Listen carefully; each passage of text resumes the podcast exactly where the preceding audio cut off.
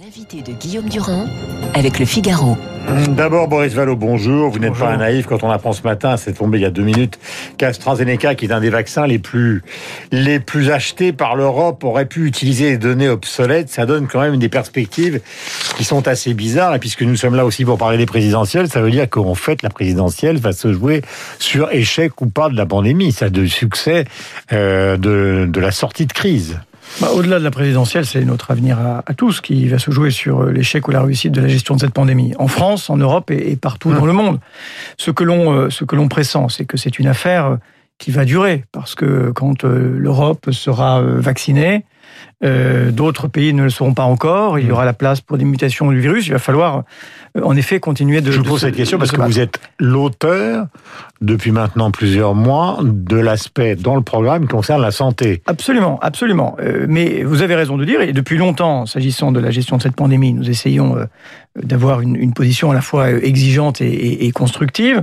Euh, lorsque, par exemple, le 13 octobre dernier, on a interpellé le gouvernement sur la stratégie vaccinale de la France, et mmh. qu'il nous était répondu que tout allait bien et que tout était prêt, alors que c'était manifestement pas le cas, c'était aussi une, une forme d'alarme en disant attention, la meilleure façon de nous en sortir, c'est quand même la vaccination. Et de ce point de vue-là, ce qui vient d'être annoncé sur AstraZeneca n'est pas euh, une bonne nouvelle, loin s'en faut. Il faut en mesurer les conséquences évidemment. Qu'est-ce que signifie euh, euh, pratiquement le fait de s'être fondé sur des, euh, sur des données qui ne, qui ne sont pas à jour mmh. euh, sur, le plan, sur le plan sanitaire et puis, il faut vacciner, vacciner, vacciner avec tous les vaccins disponibles. Pour ça, que le président de la République est à Valenciennes aujourd'hui dans une pharmacie pour assister justement à une séance de vaccination parce qu'il sait très bien que son destin politique est lié à ça. Et vous le savez aussi, et puis vous le connaissez. Et écoutez, euh, bien sûr que, compte tenu de la place personnelle qu'il prend dans la gestion de cette crise, puisque finalement euh, tout part et tout euh, converge vers lui, il a une responsabilité personnelle qui est une mmh. responsabilité éminente, évidemment. Et euh, il a bien raison d'aller visiter un centre de vaccination. J'ai eu l'occasion, moi, de le faire à plusieurs reprises dans mon département des Landes, euh, où, en effet, je vois beaucoup, beaucoup de monde aller se faire vacciner. Donc, il faut... Euh, il faut mettre le paquet.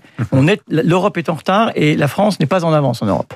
Euh, question, comme d'habitude, un petit peu ironique de ma part. J'ai l'impression que dans le programme que vous avez mis sur pied, le président précédent, François Hollande, n'est pas épargné non plus, parce qu'il n'aurait pas quand même organisé grand-chose, ou en tout cas prévu grand-chose. Alors, euh, soyez franc. Mais je, je, vais, je vais être franc puisque j'ai participé à la commission d'enquête parlementaire sur la gestion du Covid, sur le premier épisode de la gestion du, du Covid. Euh, et nous nous sommes posé la question de savoir si nous étions prêts et ce qu'il en était. Et le constat qui est assez partagé, c'est que euh, au moment euh, de la pandémie, il manquait des masques. Qu'est-ce qui s'est passé? Il s'est passé que entre 2016 et 2018, on a constaté que des stocks de masques qui n'avaient pas de date de péremption pouvaient néanmoins, euh, avec de nouvelles normes européennes, ne plus être efficaces. Qu'il a été décidé, après ce diagnostic qui avait été ordonné lors du dernier quinquennat, de les détruire sauf que euh, n'y a pas eu de commande donc derrière. il y a une responsabilité de ceux qui étaient à la haut. Donc, il y a une, donc il y a une responsabilité ah, en 2018 en 2018 c'est une sorte d'avoir fait détruire que vous faites à Hollande que je bah, 2018 2018 je, je non, non, oui, c'était plus François c'était plus François avant, Hollande. ça l'était. La, la, question la question de l'organisation euh, et de la priorisation des, des risques. On a mis le paquet sur le risque terroriste. Sans doute euh, avons-nous pour partie euh, tenu pour euh, par rapport au risque terroriste, le risque pandémique pour pour second. Euh, voilà, on en tire un certain nombre un certain nombre de, leçons. Est-ce que vous êtes certain, Boris Vallot, dans une tradition française où le chef joue un rôle considérable, puisque nous sommes une sorte de monarchie républicaine, qu'une primaire des idées est franchement une bonne idée, quand on sait que de toute façon vous avez euh, Monsieur Mélenchon qui a l'intention de continuer, de ne jamais bouger et de rester candidat quoi qu'il arrive. C'est-à-dire que toute forme d'union de la gauche, de gauche plurielle, d'alliance entre les socialistes, avec les écologistes, de programmes communs, etc. De toute façon, ce sera avec euh, Mélenchon quoi qu'il arrive. Euh, D'abord, euh, c'est pas vous qui allez euh, vous désoler, euh, compte tenu de l'amour qui est le vôtre pour les idées, qu'on on travaille au fond des idées et apporter des réponses euh, aux difficultés quotidiennes des Français. Mmh. Nous avons travaillé pour l'instant sur deux thèmes celui de l'emploi, de la qualité de vie au travail, de la, santé, la pleine santé au travail, euh, de, du partage de la valeur ajoutée, des rémunérations, de comment euh, on prend en considération les premiers cordés, la justice euh, mmh. dans les écarts de rémunération. On a travaillé sur la santé, sur la prévention, Il dit la même sur la chose. culture.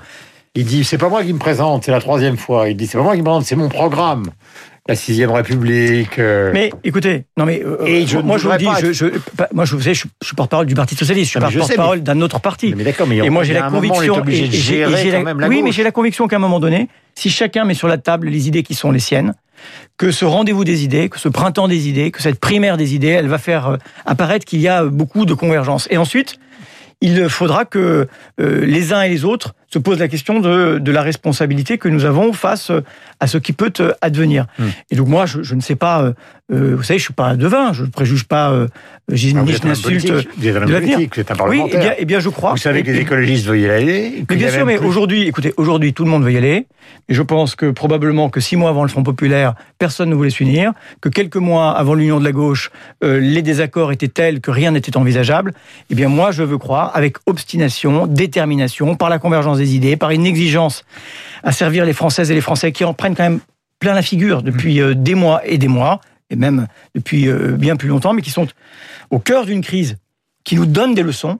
Voilà. Il ne s'agit pas seulement de, de, de, de, se sortir d'affaires et de revenir à la normale, il faut changer à bien des égards de modèle. Ça veut dire que Eh ben, vous c'est la proposition qu'on est en train de faire. Ça veut dire que vous nous dites ce matin, au regard de l'histoire de la gauche et au regard de la situation qui est celle de la pandémie, qu'une union de la gauche, même si c'est pas pour aujourd'hui, elle est forcée de se mettre sur place, se mettre en, Je pense en qu'à un, moment de- je pense qu'à un moment donné, elle sera, la- elle sera sans doute euh, de salubrité publique. Voilà. Taubira, Hollande, Hidalgo, Et vous voyez qu'on ne manque, épouse, on- Najat on- on- vous voyez Vallaud-Belkacem. qu'on ne manque pas de talent. Et donc, Oui, euh, tout ça me réconforte. Mais d'accord, mais, non, mais moi, je, euh, si vous étiez sélectionneur d'une équipe, vous diriez pas, on manque pas de talent. Ben, je, je- je me poserai la question au moment où le match va se jouer. Pour l'instant, on est dans, on est dans la, dans la préparation physique, comme on dit, voyez, et, et, et- et- et intellectuelle. Hum. Mais enfin, il y a un moment, il va falloir quand même personnaliser les choses, puisque je vous le disais Oui, aussi, je suis- et vous dites suis- les idées. Oui, je suis d'accord. Je suis d'accord avec vous. Je suis d'accord avec vous. Mais moi, je fais partie de ceux qui, euh, en réalité, euh, font un constat euh, très désenchanté de ce qu'est la Ve République, de ce qu'elle est devenue, avec ce qu'est sa pente naturelle, mais ce qu'est aussi la pratique euh, politique et personnelle du, du Mmh. président de la République. C'est un, un stérilisateur de- de- d'idées et de talents.